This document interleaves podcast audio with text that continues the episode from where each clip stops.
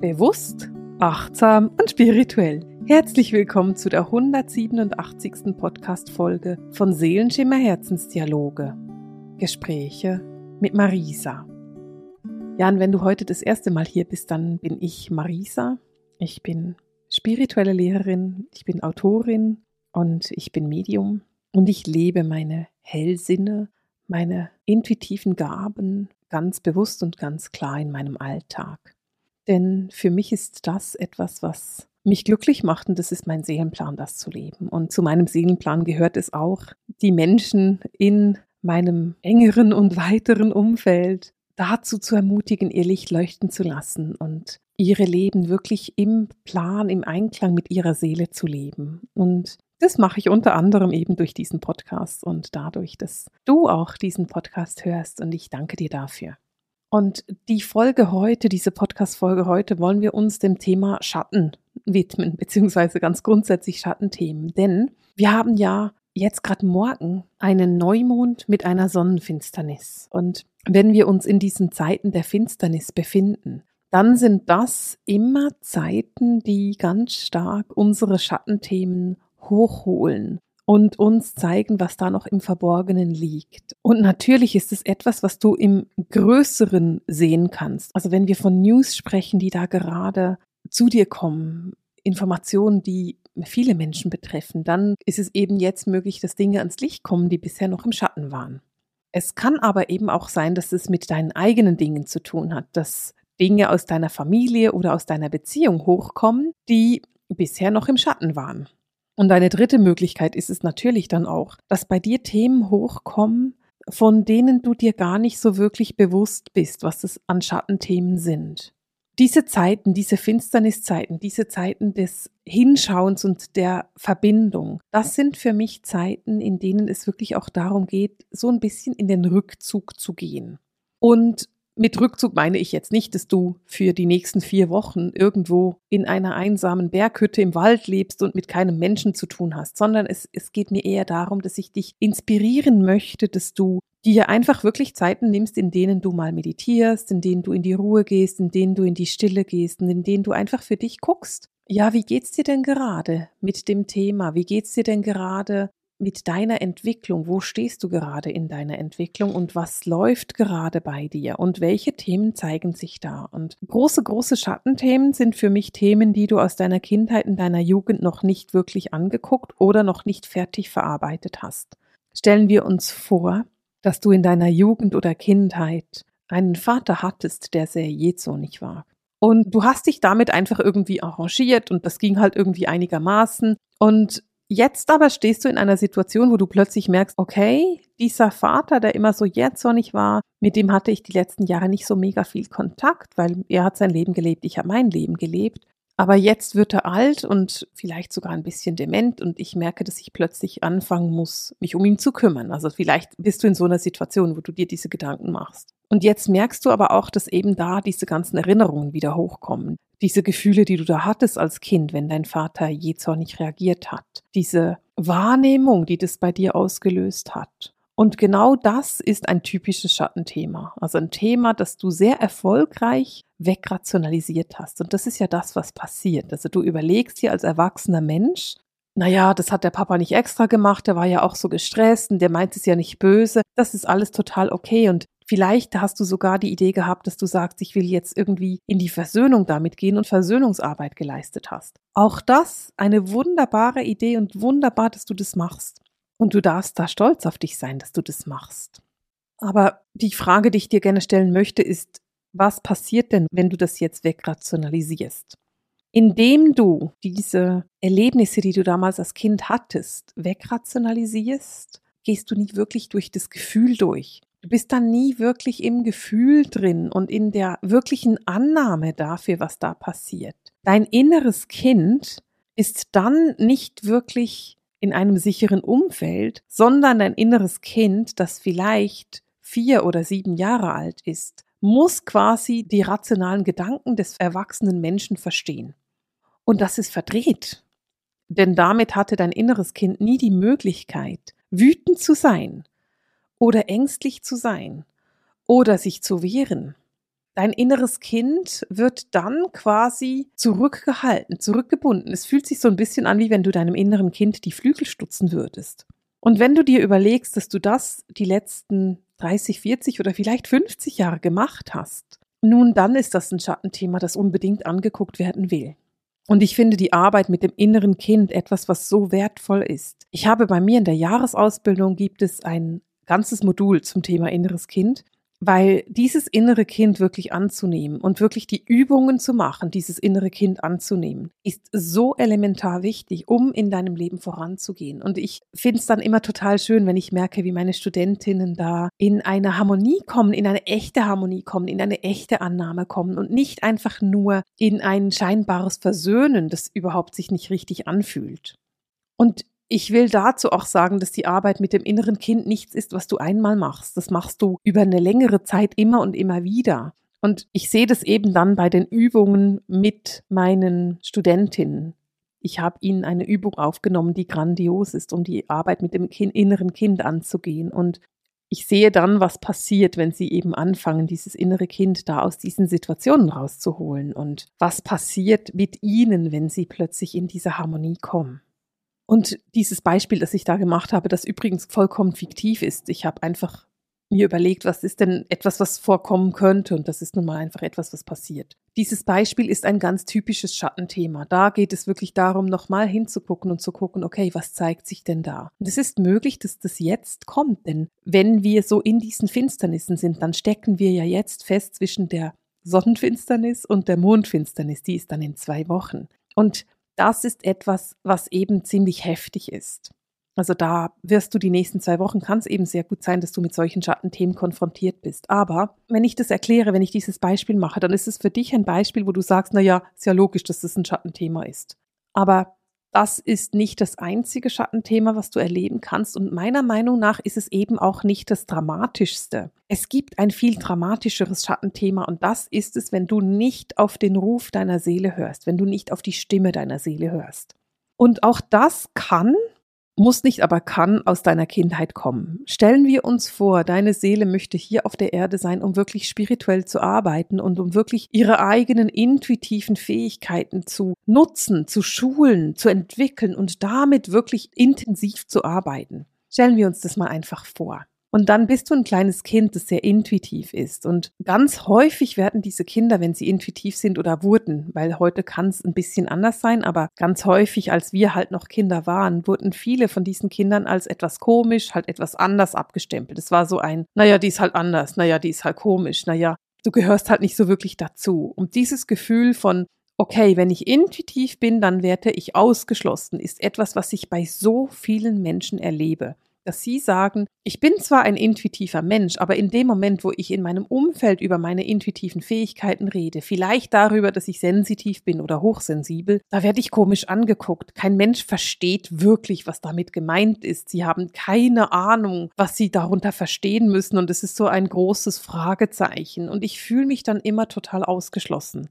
Und dieses Gefühl von ausgeschlossen werden ist oft ein Gefühl, das uns nicht nur im Erwachsenenleben begegnet, wo wir es eben rationalisieren können, sondern es ist ein Gefühl, das uns sehr, sehr häufig schon als Kind begegnet ist. Dieses Gefühl von Ausgeschlossensein in der Schule oder vielleicht auch von ja, nicht so wirklich dazuzugehören oder auch, was ich ganz, ganz oft höre von meinen Klienten und Studenten, ist das Gefühl von nicht wirklich auf diese Erde zu gehören. So, hey, ich glaube nicht, dass ich wirklich auf diese Erde gehöre. Ich bin irgendwie vom Storch am falschen Ort abgeschmissen worden.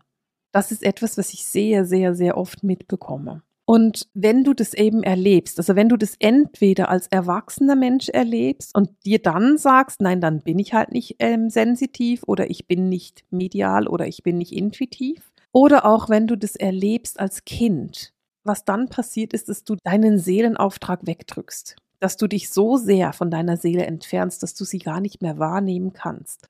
Und dann passiert etwas, was in meinen Augen wirklich dramatisch ist. Du wirst nämlich so zu einem abwartenden Wesen. Das heißt, du wartest einfach ab. Du wartest jetzt, was passiert. Und ich sehe so viele Menschen, die einfach auf irgendetwas warten. Sie warten zum Beispiel auf Wochenende oder sie warten auf Urlaub oder vielleicht warten sie auf Mittwoch oder sie warten auf Weihnachten. Aber ganz, ganz viele Menschen sind immer in dieser Wartehaltung und warten auf irgendetwas, das dann passiert. Vielleicht warten sie auf einen tollen Lebenspartner oder sie warten auf den Gewinn im Lotto, der sowieso nie kommen wird oder sie warten darauf, dass irgendjemand kommt und sagt, hey, ich rette dich jetzt.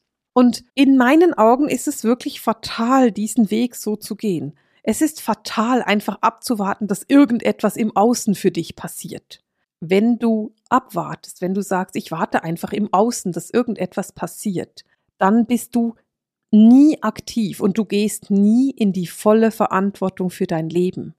Die Vollverantwortung für dein Leben zu übernehmen bedeutet, dass du nicht wartest, sondern dass du aktiv wirst, dass du deinen eigenen Weg gehst und dass du nicht darauf vertraust, dass irgendjemand dann schon mal kommt und sagt, so, jetzt bist du soweit, mein Kind, jetzt kannst du deinen Weg gehen. Weißt du, ich habe immer ein großes Problem mit dieser Kinderwelt. Uns wird in ganz, ganz vielen Dingen suggeriert, dass wir entscheidungsunmündig sind, dass irgendjemand für uns die Entscheidung abnehmen kann, dass irgendjemand besser weiß als wir, was wir wissen sollten, was wir essen sollten, was wir tun sollten, wie wir uns verhalten sollten, welche Medikamente wir nehmen sollten oder welche Verhaltensweisen wir an den Tag legen sollten.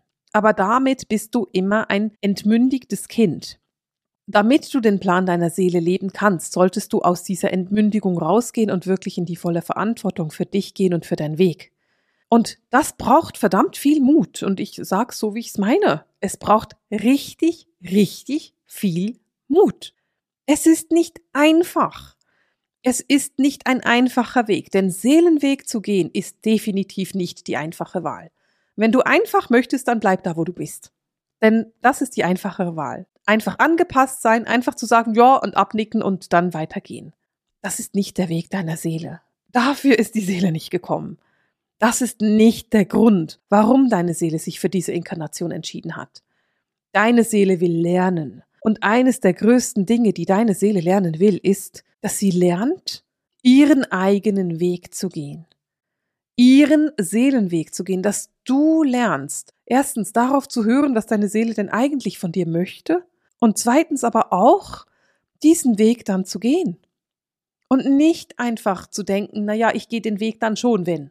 Denn dieses wenn dann, das hält dich genau in dieser Warteposition.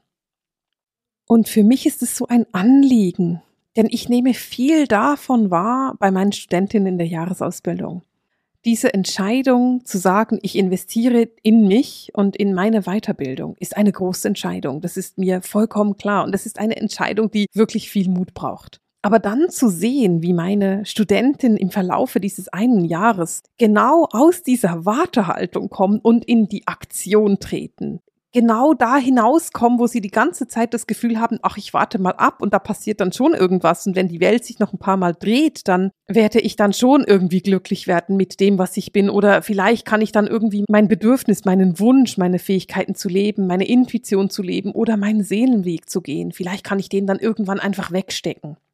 Und so ist es eben aber nicht.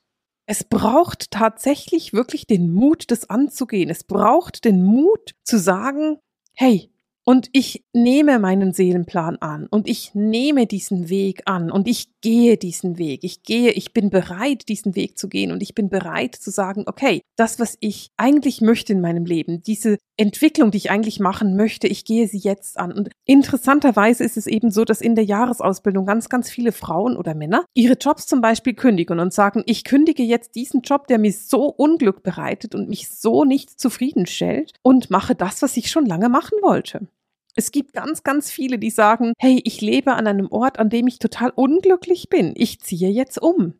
Und es gibt auch Menschen, die sagen, ich bin seit ganz langer Zeit in einer sehr unglücklichen, unbefriedigenden Beziehung und ich gehe jetzt aus dieser Beziehung raus. Und genau das sind diese Wunder, die ich erleben darf, wenn ich diese Frauen begleite und Männer in der Jahresausbildung. Es sind einfach mehr Frauen, die ich begleite als Männer.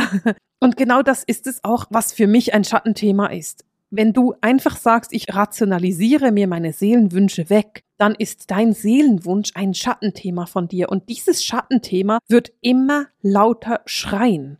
Denn das ist das, was passiert. Wir sind in einem Entwicklungsprozess mit dieser Erde. Wir verändern diese Erde so stark, und indem wir diese Erde so stark verändern und indem sich die Erde verändert und indem wir uns verändern, denn die Erde, die macht den Entwicklungsprozess indem wir immer lichtvoller und durchleuchteter werden, wird die Seele immer lauter schreien. Es geht gar nicht anders. Denn Du bist lichtvoller und durchleuchteter und du gehst deinen Weg.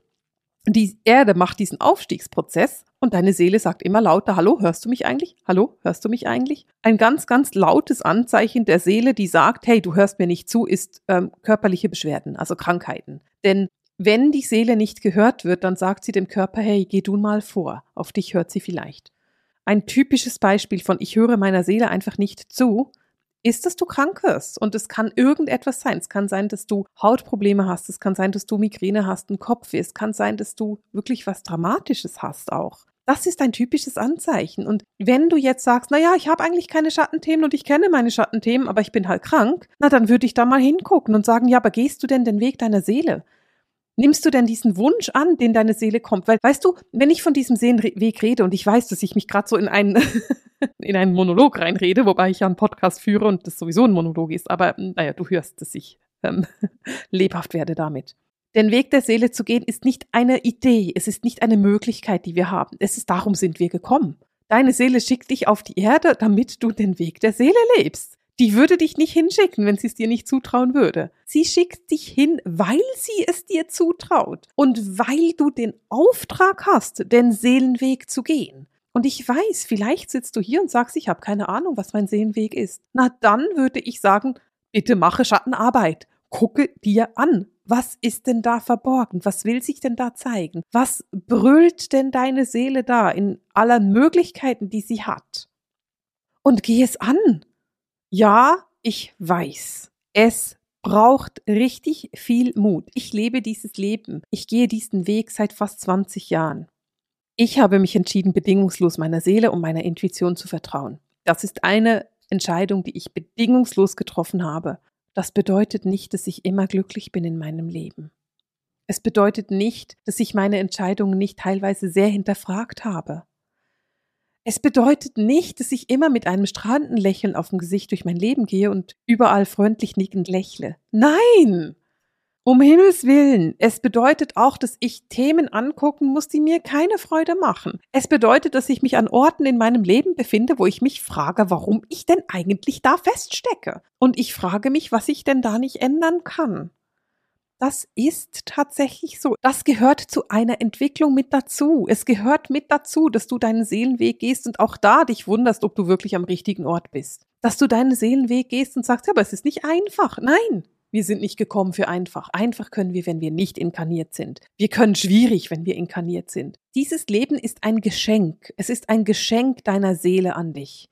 Deine Seele hat sich entschieden, dir ein Leben zu schenken, dir noch einmal die Möglichkeit zu geben, eine Plattform zu bieten, um dich weiterzuentwickeln.